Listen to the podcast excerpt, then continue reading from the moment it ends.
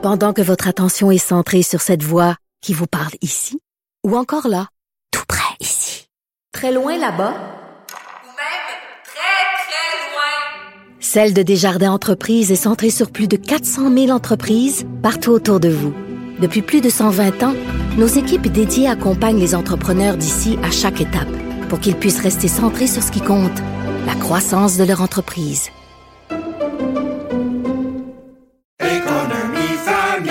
Ici Ricardo. et Émilie, marchand d'IGA. On a envie de vous inspirer à bien manger. À moins de 5 la portion. Suffit de repérer les produits valeurs sûres et de les cuisiner avec une de nos recettes. Les valeurs sûres, c'est bien pensé, hein? Bien sûr! Détails sur IGA.net.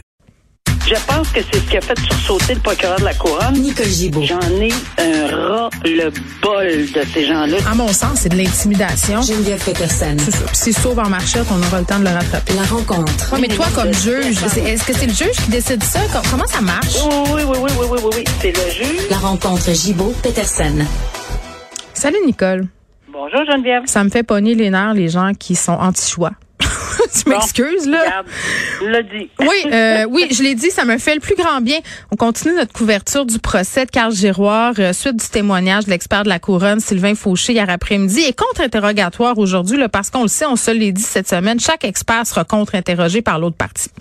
Oui, puis c'est vraiment, on l'a dit également, mais c'est c'est bon de rappeler là, pour euh, ceux qui le suivent, mais de façon sporadique, parce qu'on n'est pas toujours euh, en mesure de le suivre au jour le jour. Mais c'est la dernière, euh, le dernier témoin. Alors, on est dans la dernière phase là, de ce procès-là, avant les plaidoiries, les directives du juge au jury et les délibérations. Donc, euh, oui, ils sont diamétralement opposés. Euh, puis, c'est deux psychiatres euh, qui s'affrontent. Puis, c'est des psychiatres, là, euh, on peut dire à peu près du même calibre et qui persistent et signent autant en interrogatoire en chef qu'en contre-interrogatoire. Puis, je trouve ça intéressant parce que euh, plusieurs personnes m'ont dit, ben voyons donc, là, ça n'a pas de bon sens, puis c'est tout le temps deux experts. Mais c'est parce que, oui, c'est deux experts. Euh, oui, on a ce droit-là au, Canada en matière criminelle présentement. Oui, il peut y avoir d'autres solutions, mais pour le moment, c'est ça. Et ça s'est fait dans plusieurs autres dossiers.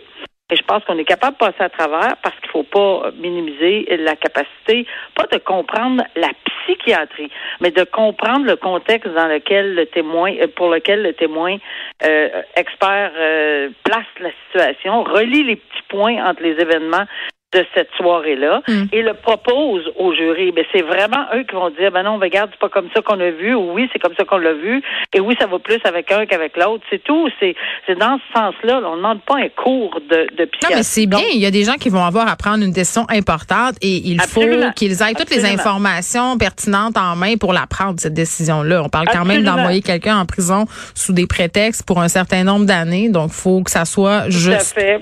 Puis je pense que c'est des gens qui sont habitués, puis ils savent comment témoigner Ben, en toute ça. honnêteté. C'est des experts de la Cour souvent appelés, Des experts qui sont capables de vulgariser un peu, là, Mhm. sans toutefois, puis même s'ils s'aperçoivent qu'il y a des points d'interrogation ou des accents circonflexes dans le visage des jurés, ben on- c'est certain. Là, je l'ai vu pour, euh, pour, pour- de moi-même là, Ouais. euh, qu'il explique à, à- Mais dis-moi, Nicole, est-ce que c'est ça, est-ce que les jurys, euh, au moment, euh, bon, où tout ça se goupait, ou même après coup, quand ils sont euh, peut-être en délibération, est-ce qu'ils ont le droit de poser des questions, justement, euh, sur ces aspects-là, quand ils sont pas sûrs de comprendre un concept, par exemple, psychiatrique ou psychologique, là?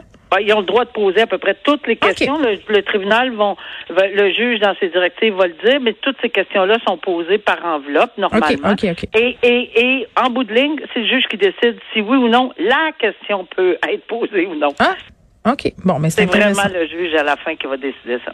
un dossier euh, que notre bureau d'enquête a mis au jour, un policier qui a fabriqué un faux mandat. Et c'est très, très grave, Nicole, en utilisant la signature d'un juge à son insu. C'est un policier de Montréal. Euh, donc, euh, cet homme-là, là, c'était dans la cause de Frédéric Silva un tueur à la solde du crime organisé, euh, un tueur qui a été condamné d'ailleurs à l'emprisonnement en perpétuité en février dernier. Trois meurtres euh, lui sont attribués, des meurtres qui ont été perpétrés en 2018. Explique-nous un peu euh, qu'est-ce que cette affaire-là? Oui, c'est ce qu'on apprend, c'est aussi frais que vous. Moi, je viens juste, juste, juste, tout juste de l'apprendre. J'ai pas pris connaissance vraiment de l'ensemble de tout ceci.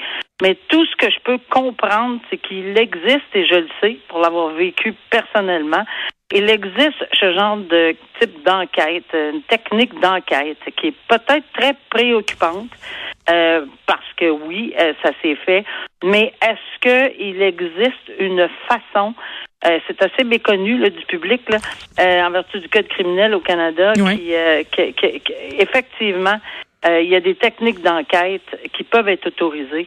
Et ça, on peut même autoriser des policiers à commettre des infractions. Euh, c'est quelque chose. Oui, c'est une espèce de piège. Là, on l'a vu dans d'autres dossiers là, où on, on, on, encercle entre guillemets le, la personne qu'on veut pogner. On fait des scénarios. Là. On a vu ça. Mais là, dans, dans le cas de, de cet homme-là, de, de, ouais. de Frédéric Silva, c'était quand même. Puis je veux le dire, Nicole, là, parce que c'est pas tout le monde qui a suivi son histoire. C'était l'un des dix criminels les plus recherchés au Québec. Là. Donc c'était vraiment quelqu'un d'important pour le SPVM. Euh, puis là, de savoir quand même que malgré cette importance-là, la police a utilisé une fausse autorisation judiciaire parce que c'est ça ils ont pris un mandat pour contraindre un témoin à collaborer à, une enquête, même si c'était un criminel vraiment recherché. À un moment donné, tu peux te poser la question là, dans quelle mesure la fin justifie les moyens. Là. La police peut pas se souscrire à la loi, peu importe l'objectif derrière, même si c'est pour pogner le plus pire des malfrats. Là. Sauf qu'il n'y a pas d'arrêt de procédure dans ce cas-là. Je sais que le procureur en défense a tenté de l'obtenir, mais ce n'est pas le cas. Parce qu'il y a une question de sécurité du public, exactement. Tu l'as soulevé. Euh, un des dix criminels les, les plus recherché, il y a un danger éminent. Il y a des techniques d'enquête qui ont dû être utilisées qui ne seront pas nécessairement toutes divulguées parce qu'il fallait mettre la main euh, sur au collet de cette personne-là. Je j'en conviens que quand on, on, peut utiliser d'autres techniques, je ne pense pas qu'on donne une bénédiction pour avoir fait ce geste, mais dans le contexte de, de on n'a pas arrêté les procédures en disant. Oui, on dit que c'était justifié dans ce cas-là comme moyen d'enquête, même si on dit que c'est préoccupant puis que la, le juge s'est montré un peu. Euh, ben, je vais pas dire euh, donner une tape hein, ses doigts, mais mais quand même. Là cette façon de faire est quand même encadrée. On dit pas à un policier, on n'autorise pas un policier à mm. Non, c'est ça. c'est ça qu'il faut comprendre. C'est là qu'il est allé un peu trop, ben pas un peu, il est allé trop loin. Euh, parce que tu sais, je, je, les avais ces étampes-là, je, facile de, de, prendre mon étampe ou l'étampe d'un juge. Ah oui, hein?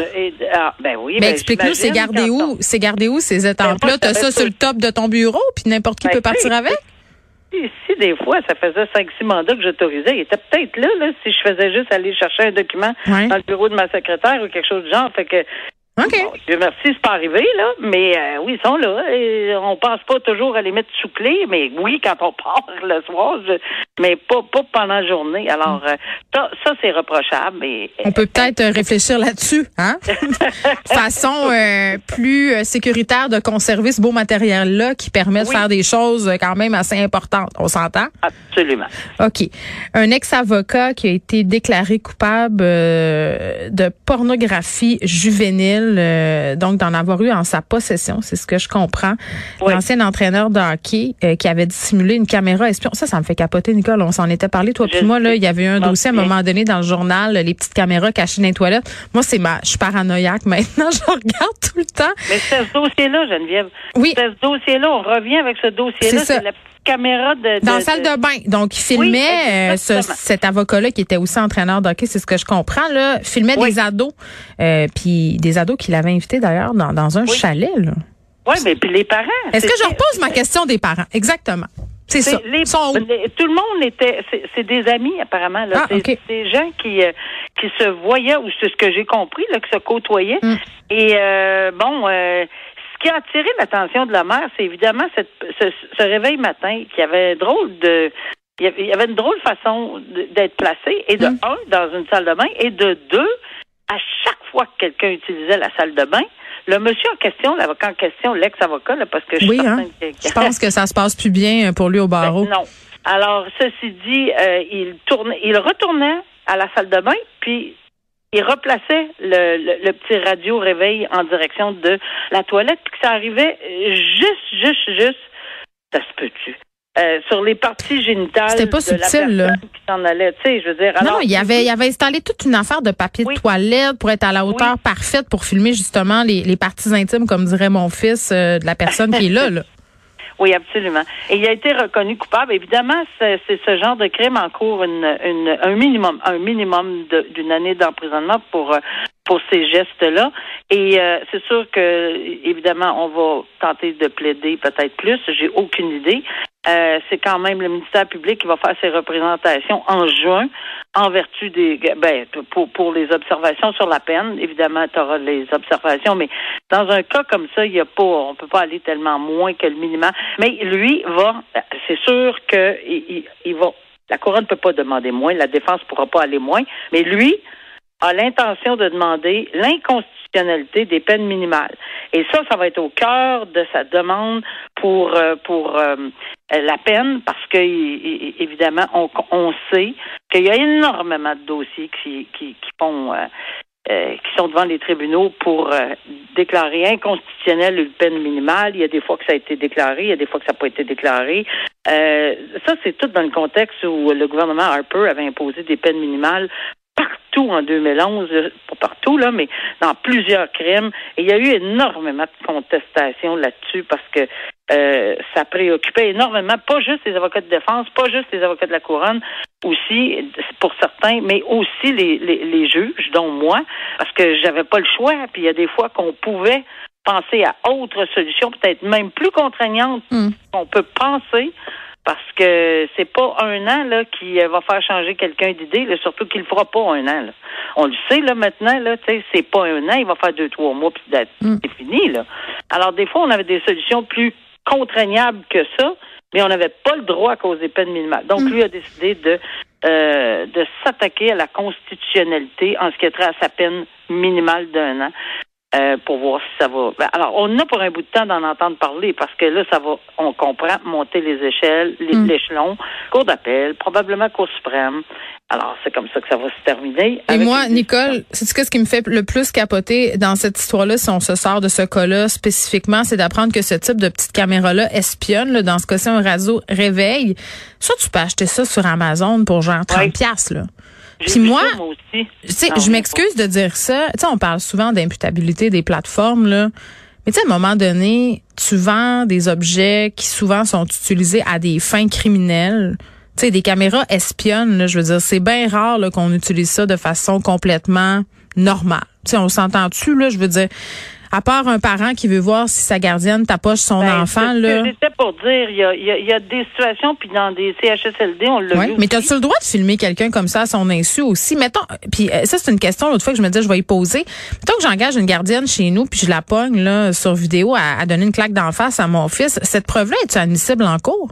Ça remet le tout à la police qui vont s'occuper de faire autoriser une plainte. Ah! T'es dans ton t'es dans ton milieu puis euh, garde la, la protection ça c'est comme il y a des gens c'est plein de gens qui ont des caméras à l'extérieur de Oui. chez pour voir si les gens arrivent ben c'est sûr que si on a quelqu'un sur une caméra qui commet une infraction dans notre cour euh, qui est en train d'ouvrir notre automobile ben c'est Ça certain peut servir. ben, absolument les policiers vont s'en servir c'est une, une une enquête qui va se sais, souvent on dit que que les photos euh, une photo vaut mille mots là ben Mm. clairement si on voit le visage de quelqu'un en train d'ouvrir un automobile ou de tapocher quelqu'un un, un vieillard ou un enfant Bon. ben oui Ben, très bien. Merci beaucoup, Nicole. Je te dis à lundi. à lundi Profite du soleil. Bye bye.